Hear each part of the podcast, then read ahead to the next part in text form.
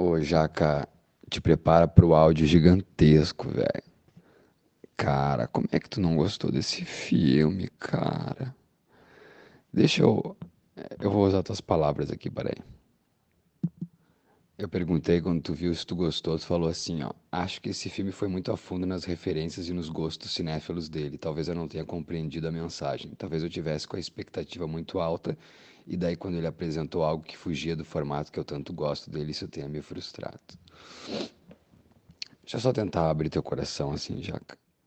Eu já conversei contigo bastante sobre isso, né? Como eu gostaria da desgeneralização do cinema, né? Eu fico com uma bronca, tenho uma bronca terrível, assim, da galera achar que filme de ficção tem que ter máquinas do tempo, tem que ter, enfim, coisas que a gente só namora na fantasia e não na realidade. A ficção científica a gente já vive, né? A fotografia é uma ficção científica, é a prova da ficção científica, que é a coisa mais doida do que a gente conseguir guardar o momento. E eu acho, cara, nas suas devidas proporções, o Era uma vez em Hollywood mais bonito do que De Volta para o Futuro, por exemplo. Olha que máquina do tempo essa, sabe? Olha o poder do cinema, né? De poder mudar as coisas. Cara, é de uma gentileza. Olha só que doido, por mais que tenha toda aquela violência explícita, é de uma gentileza com o espírito da Sharon Tate, de quem mais morreu com ela. É de uma gentileza, cara. E eu sabia que isso ia acontecer, todo mundo sabia que isso ia acontecer, porque ele já tinha feito isso no Bastardos Inglórios, né? Ele já usou a máquina do tempo no, no Bastardos Inglórios. Mas eu não sabia, a gente não sabia como, né? Assim como no, como no Bastardos, como é que isso ia acontecer nesse. Eu achei de uma delicadeza, cara, de não invadir a casa dela, porque a casa dela já tinha sido invadida, né? Nos fatos que aconteceram, já foi invadida a casa dela. Então, achei de uma gentileza não invadir a casa dela de novo, sabe? De que eles entram na, entra, entram na casa do Leonardo DiCaprio, sabe? Isso achei fantástico, cara. Então, quando começou ali o Brad Pitt a falar com eles, cara, não parava de chorar. Eu não parava de chorar, cara. Achei incrível aquilo, cara. De um gosto assim, de tipo, parecendo que seria possível aquilo acontecer mesmo, sabe? E essa é a maravilha do cinema, né? Quando ele faz isso acontecer. Ele diz, né, cara, é possível, olha, por instantes, acreditar que, que esse crime hediondo não, não aconteceu, entendeu? Achei demais, cara. Achei demais, demais, demais. Muito legal a decisão de mostrar uma única vez, assim, o, o, o, o Charles Manson. Achei demais a, se- a sequência do Brad Pitt visitando o rancho, dele sentindo aquela áurea e não precisando ficar lá, sabe? Aquele momento já bastou para ele mostrar o Bruce Dern também, que ele ama o Bruce Dern. Mais uma vez trabalha com ele, mas Achei lindo ali, cara, apavorante, arrepiante, aquela hora assim, o Brad Pitt sacando que porra é essa, cara, dessa galera? Cara, que maestria teve esse homem dirigindo esse filme, escrevendo esse filme, cara. Que maestria. Eu pensei que ele também não, eu não, não sabia quanto que ele ia dar de espaço para Sharon Tate. Achei demais a Sharon Tate, a Margot, como a Sharon ia ao cinema e ver o filme da Sharon Tate e aparecer a Sharon Tate. Achei demais isso, cara. Quantos filmes teriam recriado uma cena e colocado a Margot Robbie contracenando com os atores do filme em questão, como fazem ali com o DiCaprio, fazendo as vezes que tá fazendo a cena ali, né, com o, que foi do Steve McQueen no Fugindo do Inferno. No caso ali, ele gostaria de ter feito Fugindo do Inferno, né? Mas muitos filmes usariam essa técnica, né? De, de botar a atriz que está encenando a personagem eh, real e, e não respeitaria a imagem real da atriz, né? Cara, achei lindo aquilo, lindo usar a Sharon Tate. Que homenagem fabulosa. Homenagem fabulosa ao, aos dublês também. Que que é isso, né, cara? O Kurt Russell tá ali fazendo as vezes do do Death Proof, que ele faz um stunt. Então ele reprisa o papel do Death Proof. Então é uma máquina do tempo que o, o Tarantino, por óbvio, tá ali falando da história dele, né? Era uma vez a minha história em Hollywood. se eu quero entrar nessa porra, se eu entrei nessa porra de Hollywood, eu vou contar a minha história, cara. E eu sou o cara que faz isso, né? Que faz as histórias mais doidas. Então eu posso mudar esse o decurso do tempo. Olha que lindo ele homenagear o, os dublês, cara. Não só com o personagem do Brad Pitt, então, mas do Kurt Russell e a Zoe Bell, que tá ali também, a mulher do Kurt Russell no filme, a Janet, a personagem, é a Zoe Bell que faz lá também a stunt, a dublê no, no Death Proof. Ah, isso é demais, cara. Eu pirei quando vi isso. O cara tá contando a história dele em Hollywood. Era uma vez Tarantino em Hollywood e é isso que eu sou capaz de fazer. Olha a gentileza que eu tenho. É um desapego do ego dele, de uma maneira, cara. Eu achei, achei a direção com menos ego dele, assim, de todos os filmes. Impressionante. E não à toa, né? Porque ele tá falando sobre ego, né? Tá ali no personagem do DiCaprio. Tá ali inteiro um personagem principal dublê. Então é um desapego do ego, assim. Ele tinha que desapegar do ego para dirigir esse filme, ser brilhante, ser terno, e ser gentil, e ser romântico, e ser amoroso. Ele tinha que desapegar do ego. E eu não vi ego nenhum nesse filme dele. Por isso que eu concluo que é o melhor filme dele até agora. Achei demais, uma alfinetada no, no Mel Gibson. Eu vi, pelo menos, né? Não tem como não. Minha percepção, tá? Mas o Brad Pitt, ele fazendo as vezes de um Martin Riggs. Aquele trailer, o cachorro. É muito o Martin Riggs. E por que, que eu acho que é uma alfinetada, né? Por causa que o Mel Gibson é o, o maluco por Jesus Cristo, né? E o que, que era o Charles Manson, se não dizendo ser o novo Jesus Cristo, né? Então, é citado um sobrenome Murtaugh no filme, é citado arma mortífera, quando o Bruce Lee vai brigar com Brad Pitt, é, é citado, né, Little Weapon. Então, acho que é uma alfinetada, assim, no Mel Gibson. E a paixão dele por Cristo, né, megalomaníaca.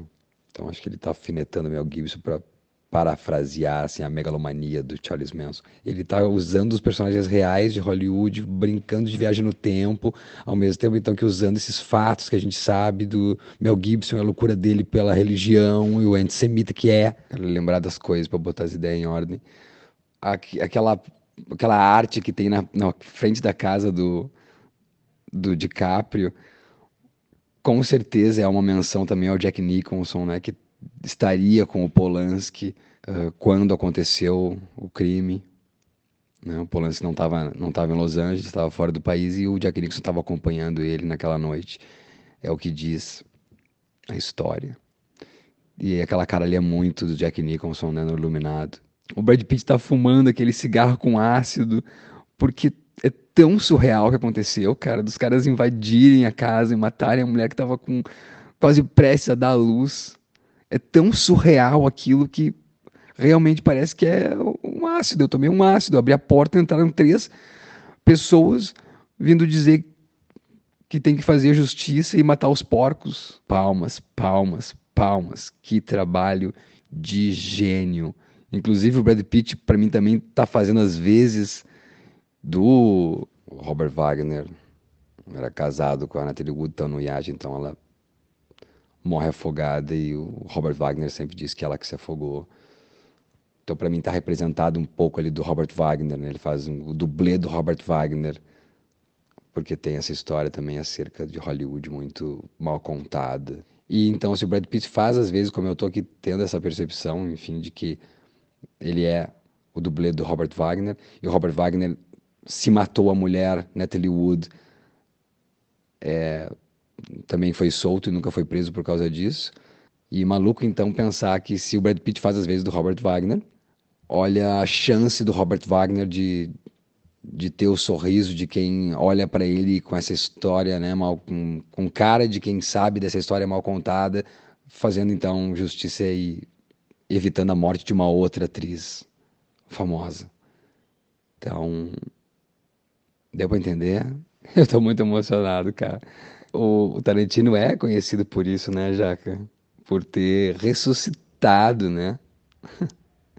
A carreira do Travolta, tá lá junto com o ressuscitado Bruce Willis, dá vida, ah, talvez a mais do que nunca ao, Samuel Jackson, né? Que nunca teve aquela importância que o Tarantino deu a escrevendo o personagem para o Samuel Jackson, ressuscitou Harvey Keitel. Então ele tem isso, né? A ressurreição dos atores. Então é demais, cara. Ressuscitar, assim, a Sharon Tate com tanto respeito. Brilhante, cara. Brilhante. E as participações, então, né, cara? A Dakota Fanning tá. O melhor filme da Dakota Fanning, o que é o, o Lucky Perry, que fez aí antes de morrer também. Ah, cara. Timothy Olyphant. É tanta gente ali, cara. O Kurt Russell tá ali fazendo às vezes do Death Proof, que ele faz um stunt. Então ele reprisa o papel do Death Proof. Então é uma máquina do tempo que o, o Tarantino por óbvio, tá ali falando da história dele, né? Era uma vez a minha história em Hollywood.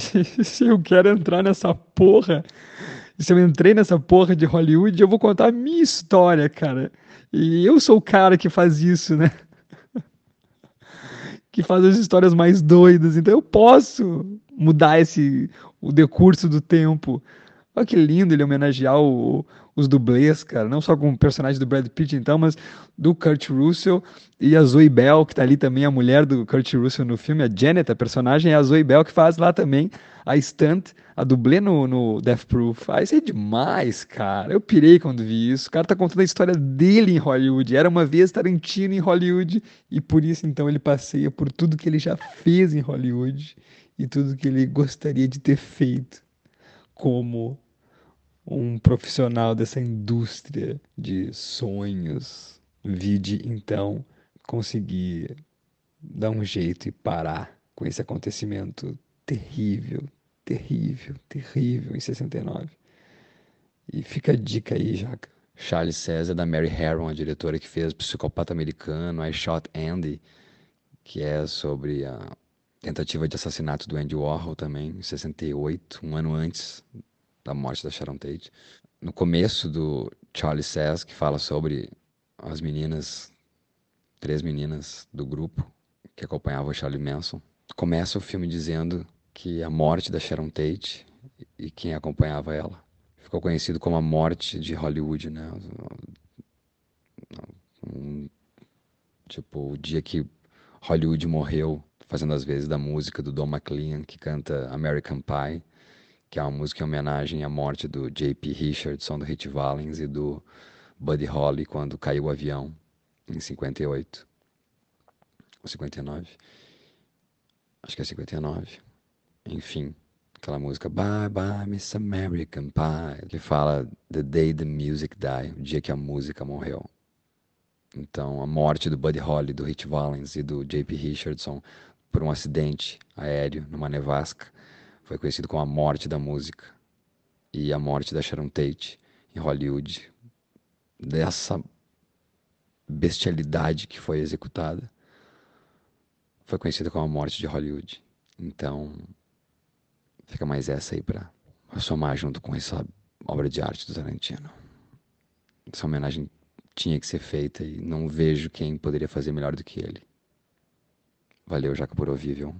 Ah, e sobre a metragem, que eu vi pessoas reclamando. Cara, se tivesse mais duas horas eu veria tranquilo. Eu não senti em nenhum momento a metragem do filme. Eu não senti em nenhum momento a metragem do filme. Isso é de bater palma. E é, mostra o, o quão profundo esse cara foi. E quando profundo é, e com essa gentileza, né? Com esse amor, não tem por que sair, né? Então eu não quis sair em nenhum momento da sala. Beijão, já que te amo.